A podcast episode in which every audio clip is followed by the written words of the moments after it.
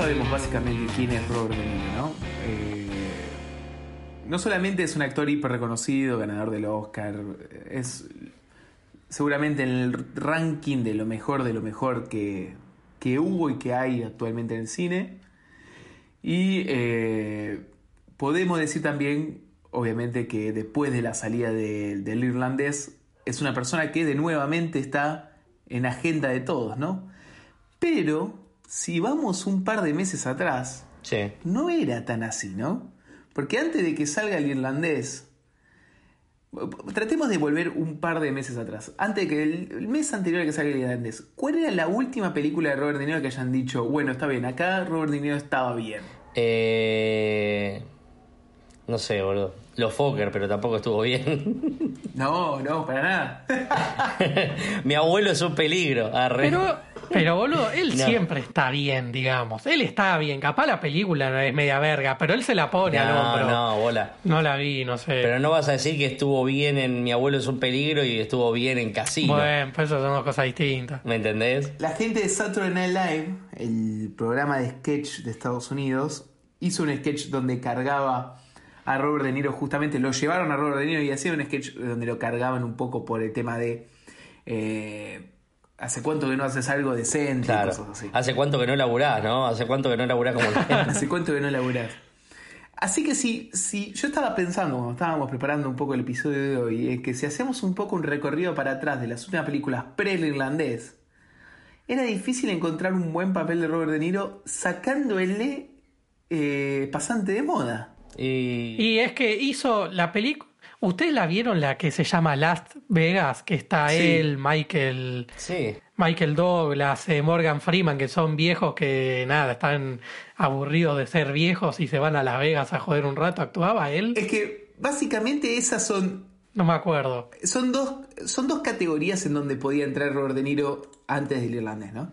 Eh, y después de la etapa de gloria de él. Eran películas donde él hacía de un abuelo copado y películas donde él hacía de una persona que ya estaba de tercera edad y veía que podía hacer. Analízame no es mala. Analízame la 1 no, analízate la 2 es un poco mala. Eh, creo que es más, mirá. Eh, analízame. La 1 ganó mejor actor comedia o música. No, nominado. Nominado. En los, en Analiz- los Globos de por Oro. eso, ana- analízame 1 no, está bien. Analízate la 2 no, está mal. Pero así que hay un poco. La película que vamos a analizar ahora, increíblemente o inesperadamente, estamos hablando de que si no existiese el irlandés, es la última buena película de Robert De Niro. Sí. Sí, sí, no, la verdad que es loco. Es bastante loco, así que Qué locura. vamos a, a empezar el episodio y- 16, pero el episodio 2 de, este, de, esta, de esta etapa de De esta, especiales. de esta cuarentena, del encierro. de esta etapa de especiales cuarentena grabando a distancia. Bienvenidos a un nuevo episodio de Escena Desaparecida, episodio número 16 ya. Mi nombre es Rodrigo. Mi nombre es Marcos. Y yo soy Ramiro. Vamos. Y hoy vamos a meternos de cabeza a analizar Pasante de Moda, también conocido como The Intern, que no solamente es la última película buena de Robert De Niro, sino que también es una película que parece que ahora está causando bastante sensación en todos los espectadores de Netflix, al menos en Argentina. Eh, Así que vamos a ver si hay algo para rescatar. Como siempre estamos grabando a distancia, pero de Mono Studio. Así que... Exactamente. Acá está nuestro operador monoestudiero que se llama Ramiro, que es el- la persona encargada de editar todo, esta, todo este quilombo. Sí, sí, sí, por suerte se puede seguir laburando un poco. Si quieren grabar un podcast o su banda, recuerden cuando termine la cuarentena, Sí, sí, no, tremendo. síganlo en arroba monostudio.org, ¿correcto? Y a nosotros en escenadesaparecida.podcast. Exactamente, en Instagram todo esto, ¿no? Así que bueno, entramos de última, de, de cabeza a la última película de Nancy Myers, a la última película decente de Robert De Niro antes del irlandés y la última película decente de Anne Hathaway también. Esa. ¿Se acuerdan que eh, actuó en Joker también? Y Joker salió antes del irlandés. Está Sí, bien, es verdad. Es, es- es verdad, te lo tomo. Estuvo bien, Tiene- Rami, ¿eh? Tiene 10 minutos igual ahí, ¿no? Sí, obvio. Eh, pero es bueno, más qué sé tipo, yo. Y se actúa casi- él, no sé. No quiero decirte que es un cameo, pero Es, Sí. eh, pero está bien igual. igual está bien, está bien, está bien. O sea, antes del Joker y antes del Irlandés, la última película de Robert De Niro. Así que bueno, entramos de cabeza, ¿vamos? Bueno, bienvenidos a esta escena desaparecida número 16. Yo me quedo en casa y usted. y ahí pones, no tengo tiempo para. la de Turf. Yo me quiero casar y usted. tengo tiempo. Qué hijo de puta.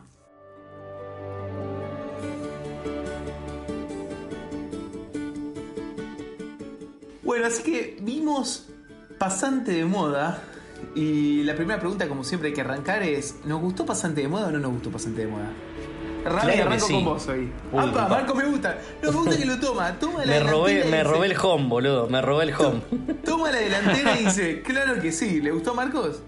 Sí, boludo, o sea. Sí, o sea, buena película. Buena película para esta cuarentena, para distender, para relajar, para cagarte de risa un rato, para ver a Robert De Niro y no ver una cagada, ¿me entendés? Pues tranquilamente te puedes ver un- una película de estas medias chotas eh, con actores bastante que dejen mucho que desear, ¿viste? ¿Podemos decir que es una película que cumple con el objetivo, Marcos? Cumple con lo que promete. Cumple con lo que promete. ¿Rami? Eh, sí, está buena. A ver, no me fascinó, pero sí estuvo bueno, boludo. Capaz ver algo más tranquilo. Va lo que les decía, ¿viste? Que yo ponele como siempre jodemos de que yo, ¿viste? No vi muchos. No, hay clásicos así que no vi, qué sé yo. Entonces aprovecho a ver así películas copadas. Y esta, al ser algo mucho más light, eh, estuvo buena, tipo, a ver, no, no, no, no tiene grandes cosas, pero bueno, zafa, ¿viste? Qué sé yo, o sea, es mirable. Está buena, te entretiene. Yo creo que es como un poco como dice Marcos, es una película que cumple con lo que propone o con lo que uno esperaría de una comedia romántica, es una comedia romántica, y con lo que uno esperaría de una premisa como la que es, que vendría a ser un poco un El Diablo Viste a la Moda parte 2, ¿no? Sí, O sea, y un, po- un poquito más sí, madura obvio. y un poquito más siglo XXI, ¿viste? un poquito más siglo XXI. Estamos todos de acuerdo que en El Diablo Viste a la Moda el único hijo de puta ahí era la pareja de Anne Hathaway. Claro. Que o sea que Meryl Streep, o sea, bueno, era una jefa hija de puta, pero eh, está bien, el novio de la mina era un forro, boludo, que, que, ay no, que mis amigos, que ya no eres la misma. Y negro, agarró alto laburo, boludo. Agarró alto laburo tu mujer, Boludo, yo la vi ayer y me daba bronca. Viste, Que boludo. Los amigos altos envidiosos, boludo. ¿Viste? Tipo, ah, ahora tienes ropa cara. Sí. Y ya no te reconozco. Anda a la mierda, boludo. Re envidiosos mal eran los chicos. Y los que laburaban ahí eran los hijos de puta que no sé por qué la querían hacer mierda que apenas entró. Pero bueno, nada. Es, es, es- es Acá una- hay más buena onda al menos. Te digo que es un gran eh, dúo, es una gran dupla para analizar en conjunto el Diablo Viste la Moda y, y Pasante de Moda, ¿no? Porque cumplen con eso Y es que para mí van de la mano. Claro. total. Para mí están dentro del, del mismo universo, boludo. Totalmente. Están dentro del mismo universo.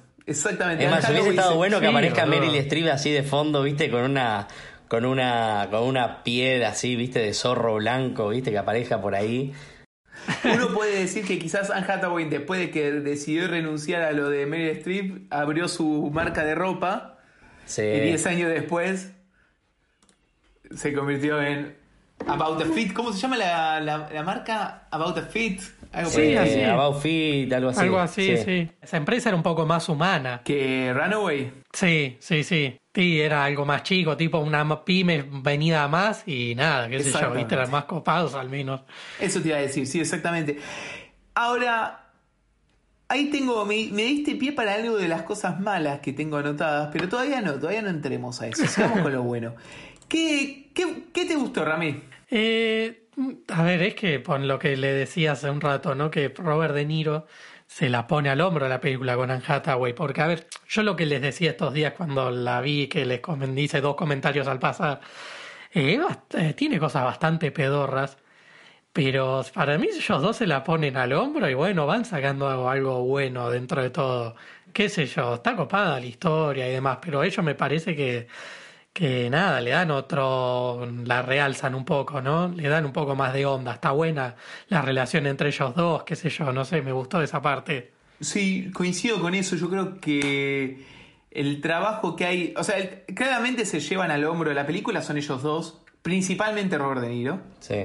Eh, y toda la parte y toda la construcción entre muchas comillas para el tipo de película que es no pero toda la construcción del personaje de él y el desarrollo del personaje de él en un cierto sentido tiene sentido valga la redundancia o sea se entiende el problema que él tiene lo que intenta hacer y demás Marcos ¿qué le viste de bueno a la película? Me gusta cómo va intercambiando la cámara que arranca con la vida de Robert De Niro después pasamos a la vida de Anne Hathaway, después volvemos a la vida de Robert De Niro. Eh, me gusta eso, que hay algunas noches que tenemos de protagonista Anne Hathaway y hay algunas noches que tenemos a Robert De Niro. Y otra cosa que me gusta es que es eh, Jules, si no me equivoco, era el. Sí, Jules, el, el, personaje de Anne Hathaway. Me gusta que al ser reservada, la cámara también se reserva. No sale de la cocina, una vez sola se mete en el dormitorio, Después nos enteramos llegando al final de que. de que nada, que, que la. que ella sabía que el marido la cagaba. Me gusta la, el, como que si bien la, en la vida de Robert De Niro se mete a lleno, que te cuenta la historia de Robert De Niro, que eh, claramente es el protagonista, cuando se mete en la casa de ella sigue siendo como más reservada. Quizás que no, quizás que no lo quisieron hacer así, quizás le salió de pedo y quizás yo la estoy sobreestimando, pero me gustó mucho eso. Después las actuaciones del, del reparto me parecen bastante bien, la parte que van a robar a la casa está muy buena, me parece muy sobreactuado la parte que, que nuestro querido Adam Devine, Devine, como lo quieras llamar, se queda cantando en el auto. Sí. Eso me parece bastante como choto, pero la parte del robo de la casa es muy, muy, muy gracioso, boludo. Bien. Perfecto. Y también queriendo mostrar de la experiencia de la gente grande, de que no son tan buenos para nada. y todo eso, qué sé Sí, el mensaje de trasfondo, la verdad es que, es bueno. Es bueno el mensaje que intenta que intenta presentar la película, ¿no? Y bueno, nada, me pareció eso, qué sé yo. entiendo tu punto, coincido. Eh, a mí me parece que es un poco lo que dicen ustedes, ¿no? La película cumple con las expectativas y algo que es muy característico de las películas de Nancy Myers en general es el tema de que uno se siente cómodo y se siente relajado con, el, con la problemática. En ningún, con lo que está viendo, ¿no? En ningún momento te sentís estresado, pero en ningún momento te aburre la película. Como que vos decís, bueno, la voy llevando, no hay ningún problema. Por más que el problema puede ser, pueda ser trágico de trasfondo, la verdad es que sabés que va a salir todo bien, sabés que es una buena película para relajarte un momento reírte un poco, eh, no demasiado, y pensar que todos los problemas pueden salir. Además, porque el problema, de, el, detonante que da inicio a la película, hasta eso es, te da tranquilidad, que es a Robert De Niro le sobra tiempo y plata. Sí. Porque Robert De Niro dice, ya viajé por todo el mundo, aprendí chino, ya no sé qué hacer, me voy a estar todas las mañanas. Yo quiero tener el problema que tiene Robert De Niro, ¿eh? Tal cual. Entonces, el tema de, bueno, estoy viendo qué hago, no sé qué hacer, me voy a trabajar a un, a un e-commerce, es un, es un lindo problema para tener, así que no, no, es bastante llevadero en ese sentido. Ordenar un par de escritorios, tomar un poco de café y volver. Hermoso. hermoso. Ahora, eso es lo que nos gustó, ¿no? ¿Qué no nos gustó? Eh, bueno, yo como repito, el tema de la escena del robo de la casa me causa mucha gracia, pero que se haya quedado el chabón y que no le den bola tan fuerte y vas a tener la música, pero qué Para mí estuvo de más eso. Sí, eso puntualmente esa parte. Después, eh, la verdad que no sé. Eh, no sé, a ver, vos Rami, vos que no te gustó. Mirá cambió de lado. Cambio de lado, Riquelme. De última coincido con vos. Cambio de lado de Riquelme. Y la verdad que. Sí. Eh, a mí lo que no me gustó fueron tipo esos temas que eran muy cringe. ¿Qué no te gustó, Rami? No me gustaron cosas puntuales, tipo. Eh, las secuencias de él con la masajista las dos veces que quieren hacer chistes así bizarros, la verdad me parecieron bastante pelotudos, no sé, tiene algunas cositas así medias pedorras. Después, eh, la relación con los pibes, eh, sí, estuvo buena, algunas cosas también, como decía, me parecían medias pedorras. Pero el, eso cuando se meten en la casa, eh, para mí fue lo peor, boludo, porque estaba muy a destono, porque en la primera parte, la primera hora, veíamos él cómo entraba, cómo se adaptaba, cómo se iba llevando con todos, ¿viste? Eh, así todo bien, cómo le- lo iban viendo, cómo se iban conociendo, a ver si el pibe, si el pibe, digo, si Robert De Niro era útil, eh, ella cómo, cómo te mostró un poco la vida de ella y demás, cómo se iban acercando y de la nada te mandan esa secuencia mega bizarra y después de la nada te mandan al drama que tiene ella con su novio, esposo que la caga y qué sé yo. Y bueno, cómo se va resolviendo eso, si ella quiere ceder o no el mando de la compañía para ella tener más tiempo en la casa y demás, pero como que la escena esa de que van a robar a la casa, pasar de algo más o menos bueno y copado a una película de Adam Sandler barata, eh, me pareció bastante polémico, boludo, y después volver a algo medio sentimental. No sé, esas conexiones medio, medio bizarras, ¿viste? Eh, no sé. Sí, yo, yo coincido absolutamente con, con lo que decís.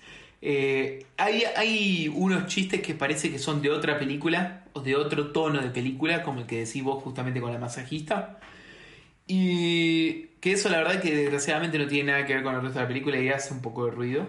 Y lo que pasa también con la película, y acá hay un tema que es para mí es central, que esto es el punto principal de lo que no me gustó. Yo sé que no es el objetivo hacer un análisis muy profundo de la problemática de la película y todo el tema de, de si ella, de su rol como CEO de la compañía y demás, porque no es el objetivo de la película. Pero, Sí, sí, obvio. Pero, cuando arranca todo el tema de ella y la transición, nos cuentan que los dueños de la empresa, los inversionistas, le están pidiendo que haya un nuevo CEO.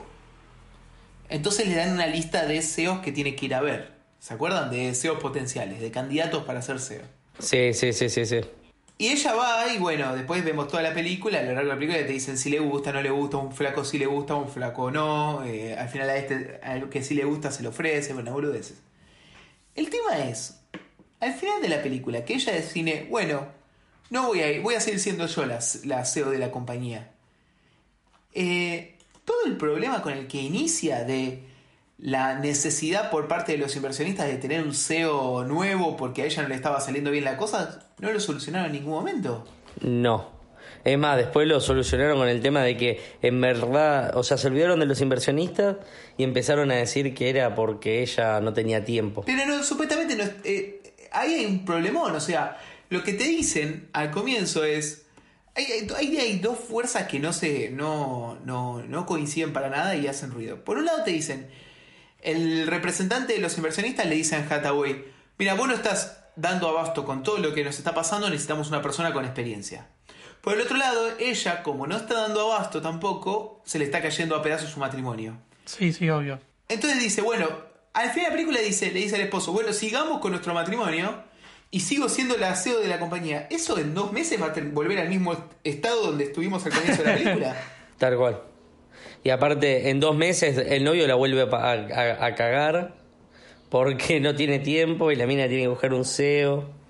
Pero bueno, en fin y al cabo, Robert De Niro no está tan al pedo y está, se divierte con la vida. Claro, exactamente. Sí, obvio. Exactamente. Eh, la verdad que eso me, me- me molestó un poco, si se quiere, tampoco, bueno, qué molestia, pero Claro. me molestó un poco dentro del marco de la película, porque es el problema principal que te está mostrando. El problema principal de la película no se, no se soluciona en ningún momento. No, me parece que el problema principal es Robert De Niro. Eso se soluciona. Después, lo que pasa en la vida de Manhattan, güey. ¿Qué sé yo? Aparte, boludo, la mina que. No sé. Hace agua por todos lados, boludo. Pero yo creo que la directora nunca pensó que escena desaparecida le iba a analizar. Es verdad, eso me parece. Eso me parece el sí, problema. es loco. Es un problema. Es un problema, o sea, sabemos que Robert De Niro eh, se soluciona su problema del aburrimiento porque consigue trabajo. A Anne Hathaway no se le va a solucionar el problema. Otra cosa que no entendí muy bien, quizás ustedes me lo pueden resolver o responder, es que supuestamente al final de la película te plantean que, perdón, al comienzo de la película te plantean que todo ese feng shui o Sí. no sé cómo se llama, pero ese tipo de, de arte marcial. Era yoga, boludo. yoga. Yoga era, no era, Era yoga, yo- era algo. Y. No, no era Tai yoga, Chi. no era yoga. No sé qué es el Tai Chi. Tai Chi, Pero algo puede ser. estilo, sí, es uno de esos. Bueno, entonces Tai Chi a él no, a él no le gusta. ¿Se acuerdan? Lo vemos, que a él no le sí, gusta. al principio de la película. Se había cansado. Pero al final va y es el señor Miyagi del Tai Chi. Mal. ¿Qué pasó ahí? Ahora, pará, escúchame. arte. ¿Te imaginas que una persona arranca a mirar película, se mira esta película y dice, mira qué copado, Robert De Niro, se mira... eh, mi abuelo es un peligro, y decís, ¿qué, qué señor agradable este. Y después Capum, Casino, Goodfella, eh, El Padrino 2, y decís, no, este tipo cómo puede estar matando Taxi gente. Driver. Taxi Driver, boludo, ¿te imaginas? Arrancar al revés. Es verdad, tiene razón Marcos. Eh, yo la verdad que eso no me, me, me causó un poco de ruido. No, no lo entendí, la verdad. No lo entendí. No, no. Pero, ah, ¿qué le vamos a hacer? A este mundo cuarentenoso. Eh, me parece que no es una película igual que, que le exige al- o que espera que el usuario haga del usuario, que espera que el, que el espectador haga este tipo de, de análisis o de planteo, ¿no? Sí. Bueno, pero igual está bueno a- a- eh, no, analizar algo que capaz no es tan profundo, ¿viste? Para ver qué, qué cosas tiene también para ofrecer. Pues, sin embargo, es una película. eh, tiene cosas para detalles, eh, guion, escenas. eh, no sé, tiene todo para analizar, boludo. No, no está mal del todo, ¿viste? Hablar. Y qué sé yo, alguna crítica siempre va a tener, boludo. algo así. Totalmente. Les traigo un par de datitos de color antes de salir del mundo de, de pasante de moda o de intern. Y el primer dato de color que les traigo es el detalle de que ni Robert De Niro ni Anne Hathaway iban a ser los protagonistas de esta película. Ah, ¿no? Si- No, sino que la idea de Nancy Myers, la directora, era que sean Jack Nicholson y Reese Witherspoon, también conocida como, La hermana de Rachel. según Marcos, la hermana de Rachel. Exactamente. Pero espera, Jack Nicholson no se puede ni levantar, boludo. No, bueno, bueno, bueno, eso es hoy. Eso es hoy. En el 2015 podía. Y Completamente había un poco más de movimiento y después cuando a uno se le ofrece algo a un actor, eh, un contrato con unos ingresos, uno hace el esfuerzo, ¿no? Pero igual, Eh, escúchame. pero, Igual, o sea, no es que llamó a Jack Nicholson y cayó, eh, no sé, boludo. Eh, ay, no me sale el nombre. Ah, Que un viejo así, no, o sea, llamó a Jack Nicholson y no le cayó, viste, Adam Sandler disfrazado de viejo, le cayó a Robert De Niro, boludo. O sea, zarpado sí, eso. sí, obvio. la segunda opción es una buena opción. Sí, tal cual. Y Pero Anne bueno, Hathaway también es muy eh, buena. ¿Con quién te quedas? Sí. ¿Con la hermana de Rachel o con Anne Hathaway? Ay, Y, y yo con difícil. Hathaway, boludo, toda la vida. La otra no la vi actuar mucho, que digamos. La, la, No lo sé, che. l- la llamada La Otra, este, saben que tiene una, tiene una productora recontra feminista y hace buenas películas. Por un momento creí que ibas a decir que tiene una doble vida o algo extraño. Ah, ¿te imaginas? ya te digo cómo se llama la, la productora. Che, mientras tanto yo quería tirar unos datos que a vos, Rodri, te gustan de taquilla. Me gusta. De, de, de- de dinero. Y que, para ponerlos en contexto, esta peli salió en el 2015, ¿no? Bien. Y en el 2015 hubo estrenos como Mad Max, eh, Star Wars, eh, El Renacido de DiCaprio, Inside Out, la de Disney, como la hemos llamado, la de los sentimientos. La de los sentimientos. A ver, obviamente a esas películas no les ganó en taquilla porque esos fueron los estrenos masivos, ¿no? Pero, sin embargo, eh, esta película, la del pasante de Intern, facturó 194 millones, ¿no? Y en esos 194 millones le ganó a The Hateful Eight, la de Tarantino, Mira, le ganó a The Witch, de Robert Eggers, Mira. mira. eh, de, a The Big Short, La Gran Apuesta, la Adam McKay también le ganó. Eh, le ganó a Sicario, le ganó a Room, esa la de Allison. No, Allison, no, ¿cómo se llama? Capitana Marvel. Tommy Wiseau. Qué flashada, Alison no. Bray.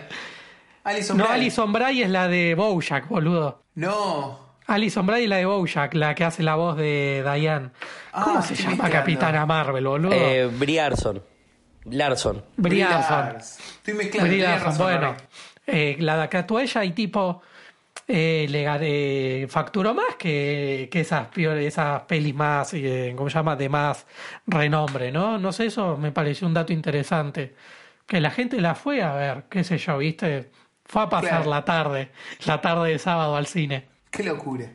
Qué locura. Convocó esta película, a pesar de todo, así que un elogio se tiene que llevar. Y paren, yo traigo un datito, traigo un datito que son los que le A ver. gusta a Rami, que Anne Hathaway es de Pisces como Justin, no mentira. ¿Te acordás? ¿Te acordás cuando hablaba de lo de Star Wars? Sí. Qué genia. Señores, eh, les quiero traer otro comentario más sobre el error de Niro, otro delta de color, ahora saliendo un poco de pasante de moda. Y es que no sé si supieron ustedes, si se enteraron, que en la última, en la anteúltima buena película de error de Niro, que fue, como bien dijo el Rami, El Guasón, o Joker, Sí. Se peleó Robert De Niro con Joaquin Phoenix. ¿Se enteraron de esa? Eh, no, ¿sabes ¿Después no? de la película o mientras filmaban? Mientras filmaban. Mira, Mirá vos, Parece que a nuestro amigo Joaquín quería... el Juaco. El Juaco quería ir sin ensayar las escenas para vivirlo más intensamente, parece una manera. sí. Sí, obvio. Eh, y parece que a Robert De Niro esa no le, no le gusta, no le gusta ese estilo de filmación. Él necesitaba ensayar, necesitaba preparar, meterse en escena y demás. Entonces parece que Joaquín no quería saber nada, Robert De Niro sí quería saber todo, entonces Robert De Niro fue al director, a Todd Phillips, y le dijo, che, ¿me lo traes a este muchacho a, ensayar? Y parece que Todd Phillips fue, lo consiguió, y eh, a Joaquín no le gustó para nada eso, Mira. para nada, a tal punto que después terminaron encerrados en el camerino, dialogando para ver cómo lo podían solucionar. Supuestamente después terminó solucionado todo bien, Sí, sí. pero causó tensión prefilmación todo eso, ¿no? Mirá Increíble. Y es que debe ser un... El otro era el personaje principal y el otro no era tan principal, pero tiene 50 años de trayectoria, ¿viste? Y me parece que se chocaron un poquito, seguro. Seguro. Son estilo de, estilo de grabación diferentes, ¿no? El Muchachos, podcast escucha, el podcast escucha va, a decir, escena desaparecida se convirtió tan gradualmente en intrusos que ni me di cuenta. Sí. No, pero escúchame. Aparte porque era Todd Phillips, pero si ahí tenés a Scorsese, a Coppola o a otro más picante, no sé si le iban a dejar Oh. hacer tanto el loco, ¿me entendés? se cagan terminan a a la. Eh, no sé. Como que me parece que ahí hubiese otro tipo de orden. No sé si está las Spielberg ahí, ponele. Dice, me chupa la pija lo que vos quieras. Me parece que lo hubiese dicho. Disculpen oyentes, disculpen de Eh. Let's Abrupto. Spielberg siempre me da la impresión que te debe atender en el escritorio con un fierro ahí eh, arriba de la mesa. ¿Por Bueno, ¿vos qué querés? ¿Qué querés grabar? ¿Por qué? Mirá que yo inventé todo, ¿eh? soy el dueño de la academia. ¿Por qué? Bueno, muchachos, lo que se viene en el cine de Robert De Niro y Anne Hathaway y Nancy Myers, de Nancy Myers no porque está retirada, obviamente, pero Ah, ¿sí? de Robert De Niro y de, y de Anne Hathaway, desgraciadamente sabemos que son dos actores que sacando el irlandés y pasante de moda no son dos actores que están pasando su mejor momento. No. Eh, Pero ¿por qué Anne Hathaway no teniendo menos de 40? ¿En qué, qué pinchó ella? ¿Se hizo drogadicta? No. ¿Qué le pasó? No, no, no, no, no, no, no, no necesariamente tiene que pasar una tragedia para que te vaya relativamente mal. Eh, eh, o sea, podés. Uno, los actores de- a veces toman malas o no las mejores decisiones en cuanto a selección de películas. Y las películas empiezan. y después empiezan a caerse. O sea, pensemos que hace unos cuantos. hace un par de años que no tenemos a Anne Hathaway en, en Por eso, películas que sí, ella un poco estuvo de metida en ¿eh? Batman, en la del Diablo a la Moda, en- estuvo en las de Disney muy hace mucho, mucho. Pero después de eso, medio que. Lo que pasa es que también Ah, es lo que estuvo en. Interestelar. Estuvo en Interestelar. Estuvo en Interestelar, pero eso estamos hablando del 2014. ¿eh? Mira, te, voy a sí. decir, te voy a decir, hagamos un recorrido bien rapidito. Eh, y los números, ¿eh? En el Dale. 2014 hizo Interestelar. En el 2015 Sí. hizo The Intern. Hasta ahí está todo bien. Son películas que Sí. en mayor o menor medida te puede gustar o no, pero son películas reconocidas. Y empiezan, ¿eh? Hace Alicia a través del espejo, que fue un fracaso, la segunda parte de, de Alicia de Tim Burton. Hace Colosal, que era la, la premisa era, era interesante, pero desgraciadamente no le fue bien. Hace Ocean's 8, la remake, Sí. que fue un desastre de, de La Gran Estafa. Sí, Sí. obvio.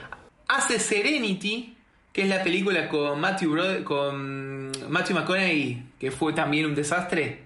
eh, que estaban Sí. en un barco, bueno, nada, un desastre. Que al, al final todos sabemos cómo Sí, termina. un desastre. Un, un desastre. Hace timadoras compulsivas. Hace aguas oscuras. hace su último deseo. Aguas eh, Timadoras Compulsivas es una película de comedia con. ¿Cómo se llama? Con Rebel Wilson, con la gordita que, que es graciosa supuestamente. La gordita que todos queremos. La de Eh, Pitch no sé si Perfect. el- la de Pitch Perfect, exactamente. Que- Pero, pero- pero- pero películas que pasaron no desapercibidas, absolutamente desapercibidas. Y entonces estamos hablando de que hace cinco años que no hace una película que haya generado un poco de, de impacto. Sí, obvio. Ojo, está haciendo la serie que se llama Modern Love. No, no, no, no. Hizo dos capítulos, ¿eh? Ah, dos capítulos, pues no la vi. Sí, sí, sí. Sabía que No, estaba no, en esa película, en esa pero serie. Una, pero así cortito, ¿no? Pero eh, Hollywood y eso le está haciendo pasar tipo su cuarto de hora. Porque ahora hay muchos Saoirse Ronan, Florence Pugh, va las chicas de Little Woman, eh, y no sé, otras pibas más jóvenes que capaz eh, la hermana de Dakota Fanning, como que me parece que como que están metiéndose más por esa onda, ¿no? No Puede sé. ser que haya un tema de, de preferencia de los, de los que hacen el elenco, de los directores y demás. Pero también hay un tema de mala selección de películas, ¿no? Sí, sí, obvio. Y de que películas que quizás no salieron bien. Y ahora están por salir tres nuevas películas eh, que hay que ver cómo, cómo, le, cómo le va. Y lo mismo nos pasa del lado de Robert De Niro. Robert De Niro, de nuevo, si hacemos el recorrido, tampoco estábamos, de las últimas películas, tampoco teníamos muy buenas películas ahí en su listadito. Pero Claro. bueno, por suerte cayó Scorsese a revivir a todos. Y ahora se viene una nueva de Scorsese, que ya la habíamos mencionado, eh, con Robert De Niro. Sí, con DiCaprio. Y con DiCaprio, que ahí va a tener un espacio para hacer algo interesante. Desgraciadamente, Robert De Niro, mientras hace películas interesantes, hace películas bastante pedorras. Y hizo una que se llama Guerra con el abuelo, en donde él hace. En donde él hace de otro abuelo más que tiene un problema con otro nene más que a nadie le importa y a nadie nunca le va a importar, ¿no? Hermoso. Y bueno, pero qué sé yo, el chon, me parece que es como refleja la película, ¿no? Él quiere seguir laburando, me parece. No tiene ganas de quedarse en la casa hinchando la bola. No sé. Y Rami, tengo una, tengo una para vos. Y hace una película que está por salir que se llama The Comeback Trail, que se trata de dos productores de cine que le deben plata a un mafioso eh, y hacen y, y proponen una película sobre gente grande y actúa Robert De Niro, Morgan Freeman, Tommy Lee Jones y todos los viejos que haya en el mundo que hace Claro. 40 años las rompían. Bueno, Unos indestructibles, pero del PAMI. Sí, pero termina siendo como esa película que vos comentabas, Rami, de Living Las Vegas, creo que llamaba, ¿no? ¿Cómo llamaba? No, Last Vegas. Ah, Las Vegas. Living Las Vegas es la de... Lo estoy confundiendo, es la de Nicolas Cage. Bueno, no importa. No, Living Las Vegas es más vieja. Sí, la de Nicolas Cage. Sí. Así que, muchachos, eh, yo no tengo nada más. Me parece que con eso estamos. Con eso Para- estamos. Sí, una mención a que Nancy Myers hizo Juego de Gemelas. Nancy Muy Myers. bien. Hay que sacarse su sombrero, Nancy Myers. Buenas películas tiene, tienen su haber. hizo Juego de Gemelas, boludo. 20 años después y la gente se la, la recontra ve. Sí, tiene, hay, que, hay, que, hay que reconocerlo, Nancy Myers, ¿no? Chicos, eso fue todo. Eh, los dejamos, sigan viendo cine, que hay cosas copadas, por suerte. Sigan en casa. ¿Quieren recomendar algo ya que nos estamos yendo para que vean? Yo estoy viendo, aproveché que Netflix eh, trajo Community, esa serie de comedia de los eh, 2000 y pico, de bastante de culto, con Chevy Chase. eh, ¿Quiénes son los Glover, productores? verdad, Porque eran famosos. ¿No eran los de los el Avengers? El creador me... No, no, no. El creador de, de Community es Don Hammond, que es el creador de... Ah, era lo de Ricky Morty. Exactamente, es el creador de Ricky Morty. Ah, de ahí venía la relación. Ah, listo. Exactamente, es el creador de Ricky Morty. La verdad que si, si usted es cinéfilo, señor que está del otro lado, la cantidad de referencias que hay a cine y a series... No, no me acuerdo de otra cosa que haya visto que tenga tantas referencias. Bojack. Bojack tiene mucha No referencia también. Bojack tiene mucha referencia también, sí, pero esto, Rami, es como... eh, hay 10 capítulos al hilo en el cual cada capítulo es, por ejemplo, un homenaje a una serie diferente. Ah, mira vos. O cada capítulo es un homenaje a un género de película diferente. Mirá vos, qué bueno. Entonces, por ejemplo, eso pasa en la temporada 2. Hay un capítulo que es un- una película de terror. El capítulo siguiente es una película de comedia. El capítulo siguiente es una película de, de drama. El capítulo siguiente, y así son como referencias. Mirá vos, qué buena onda. Eh, buena película, buena serie, la verdad. Chicos, eh, nos estamos viendo. Dale. Nos estamos viendo. Nos síganos en las redes sociales Nos vemos la próxima cuarentena. y nos vemos en la próxima cuarentena, muchachos. Hasta luego, Hasta chau, luego. chau. Nos vemos.